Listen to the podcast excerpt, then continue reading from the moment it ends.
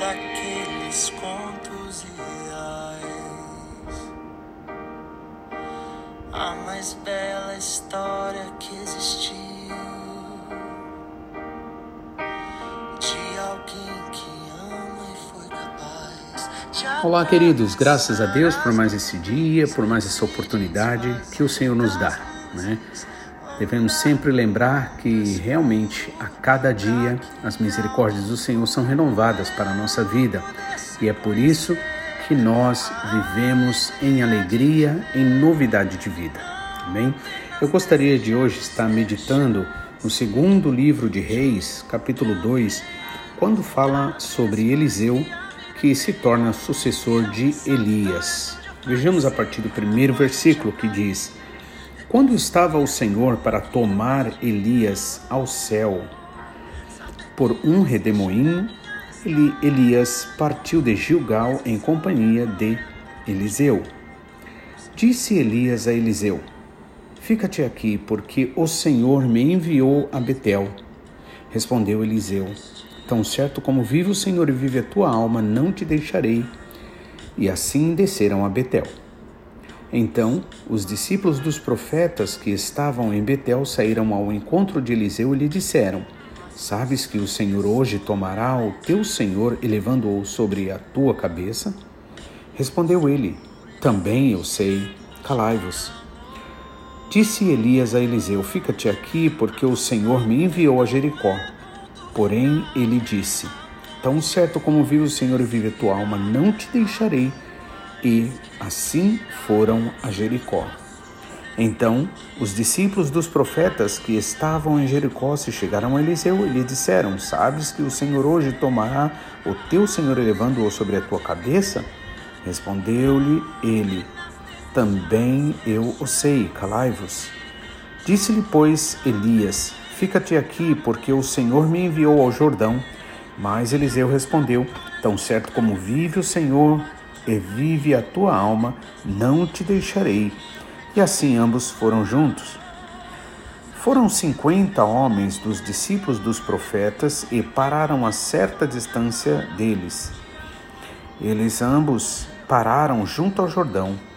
Então Elias tomou o seu manto, enrolou-o e feriu as águas, as quais se dividiram para os dois lados e passaram ambos a seco. Havendo eles passado, Elias disse a Eliseu: Pede-me o que queres que eu te faça, antes que seja tomado de ti. Disse Eliseu: Peço-te que me toque por herança porção dobrada do teu espírito.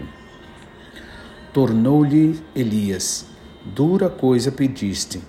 Todavia, se me vires quando for tomado de ti, assim se te fará. Porém, se não me vires, não se te fará.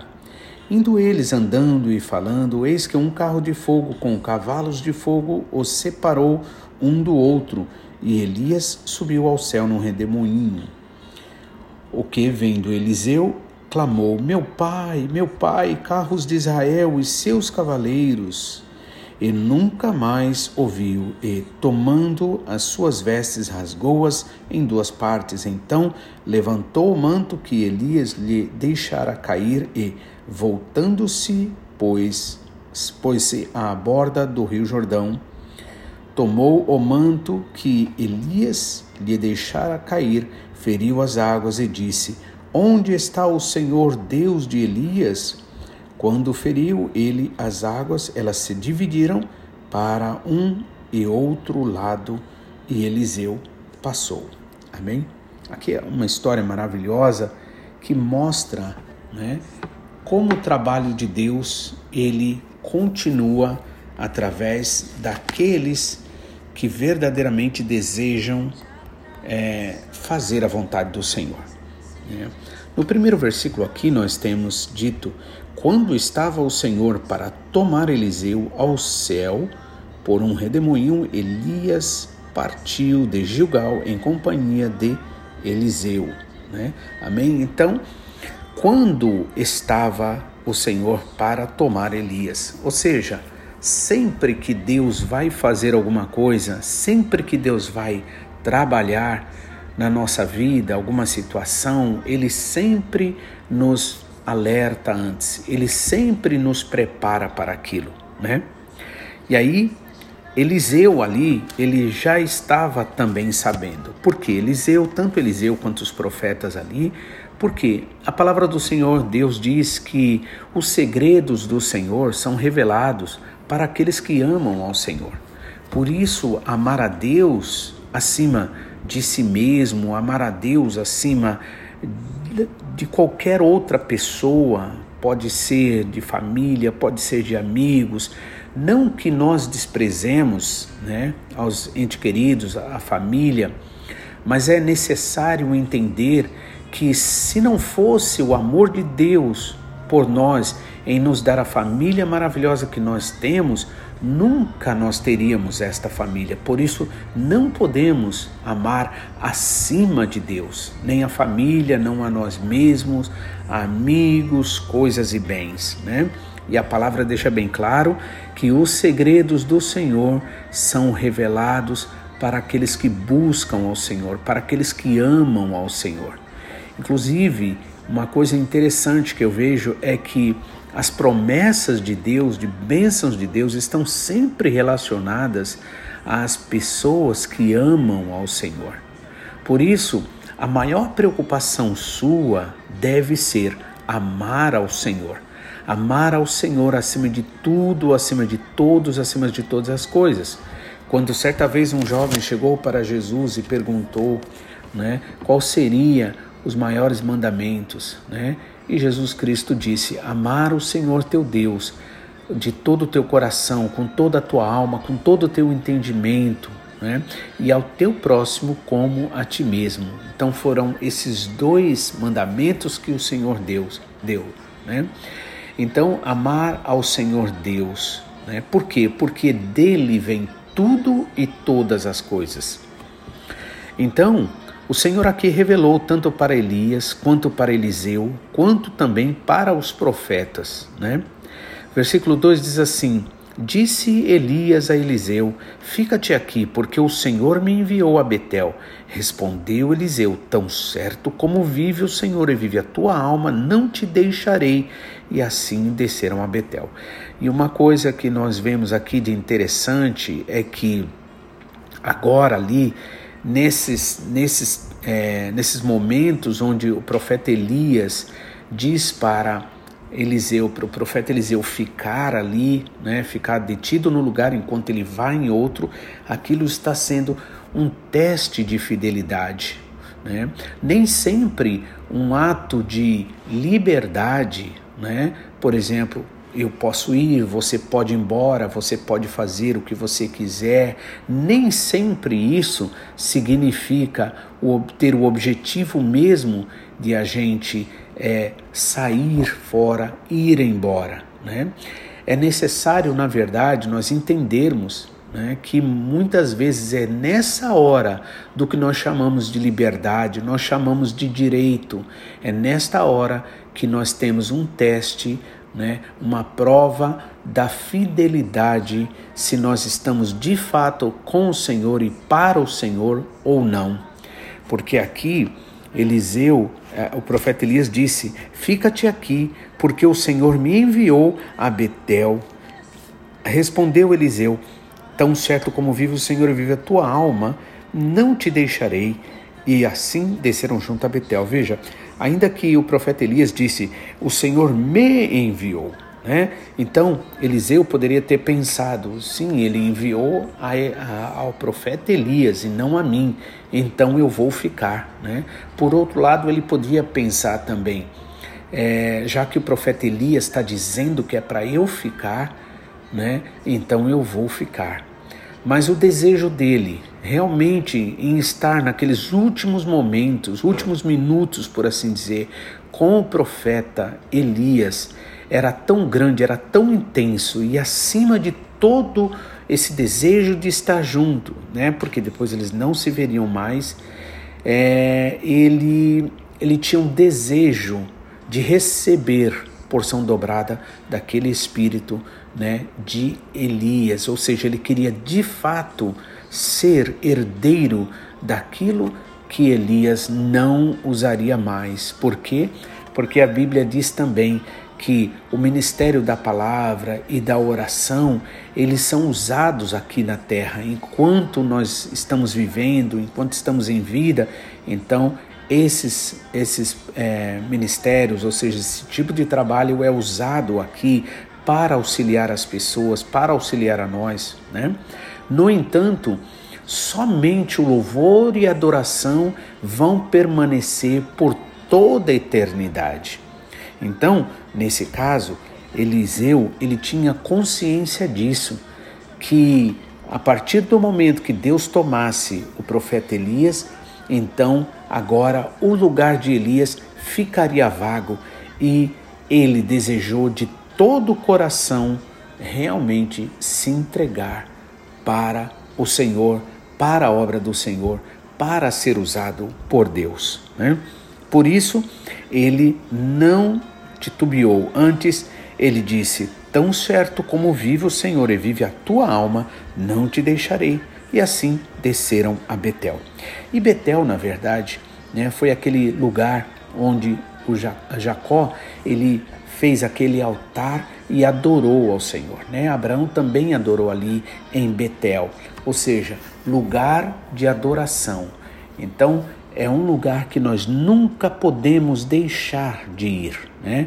E é se humilhando, é descendo, em outras palavras, que nós verdadeiramente adoramos ao Senhor e sentimos a presença de Deus. Versículo 3 diz assim: Então os discípulos dos profetas que estavam em Betel saíram ao encontro de Eliseu e lhes disseram: Sabes que o Senhor hoje tomará o teu Senhor e levando-o sobre a tua cabeça? Respondeu Eliseu: Também eu sei, calai-vos. Né? Ou seja, aqui aqueles discípulos também, aqueles 50 discípulos, ou melhor, profetas, eles ali também tomaram consciência. E por quê? Porque eles estavam juntos, porque eles estavam unidos, porque eles estavam reunidos. Por isso, a salvação é algo, como nosso pastor sempre nos lembra, é algo coletivo. Né? Deus veio para nos salvar na coletividade, não na individualidade ainda que na individualidade nós possamos ter livramentos, né? Mas a salvação é coletiva. A Bíblia diz que o Senhor Jesus Cristo morreu pela igreja, né? igreja, né? É é o corpo de Cristo, né, unido e reunido num propósito firme e fiel de adorar ao Senhor, de ser usado pelo Senhor para verdadeiramente anunciar as boas novas que o Senhor Jesus Cristo trouxe para nós. E aí, aqui, versículo 4 diz: Disse Eliseu a Elias, desculpa, disse Elias a Eliseu: Fica-te aqui, porque o Senhor me enviou a Jericó. Porém, ele disse: Tão certo como vive o Senhor e vive a tua alma, não te deixarei. E assim foram a Jericó. E novamente os discípulos dos profetas disseram para Eliseu: Sabes que o Senhor tornará, tomará o teu Senhor hoje, elevando-o sobre a tua cabeça? E ele disse: Sim, também o sei, calai-vos. Então veja, mais uma vez aqui um outro teste, né? Segundo teste agora, né? Quando é, Elias vai até ó, Jericó, né? O Senhor me enviou a Jericó. Né? Mais uma vez ali, Eliseu está firme naquele propósito. Ele sabe, ele sente no coração dele, na alma, no espírito dele, que o fato de ele estar junto, ir junto, né, de não atender a grosso modo aquilo que o profeta Elias está falando, não era desobediência. Por quê? Porque ele estava sendo guiado pelo Espírito do Senhor. Por isso a importância de nós sermos guiados pelo Espírito Santo de Deus. Porque a Bíblia diz: a letra mata, mas o Espírito vivifica. Se Eliseu tivesse simplesmente aceitado, até por uma questão de desculpa ou por qualquer outro motivo, ele teria perdido a bênção. Mas porque ele ficou firme, então ele ali continua nesse propósito.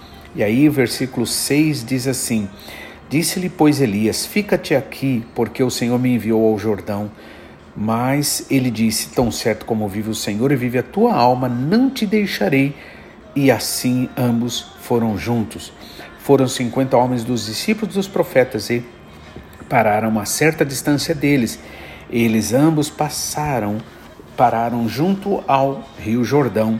Então Elias tomou o seu manto, enrolou e feriu as águas e as quais se dividiram para os dois lados e passaram ambos a seco. Veja, então nós vemos aqui como o Senhor manifesta o seu poder para confirmar que somente mesmo aquele que está vivendo a vontade do Senhor, desejando fazer a vontade do Senhor de todo o coração, né? Por isso que aquele que ama a obra de Deus, aquele que ama a vontade do Senhor, ele não se conforma com é, desculpas, ele não se conforma com justificativas que, na verdade, no coração deles mesmo não é confirmado. Por isso, é necessário a gente viver guiado pelo Espírito Santo, para porque o Espírito Santo é que nos corrige, ele nos orienta, ele nos dá graça, ele nos dá capacidade e verdadeiramente nos guia em todo tempo, em todo momento. Que Deus abençoe você. Amanhã voltaremos com essas histórias de Eliseu para a honra e glória do Senhor Jesus.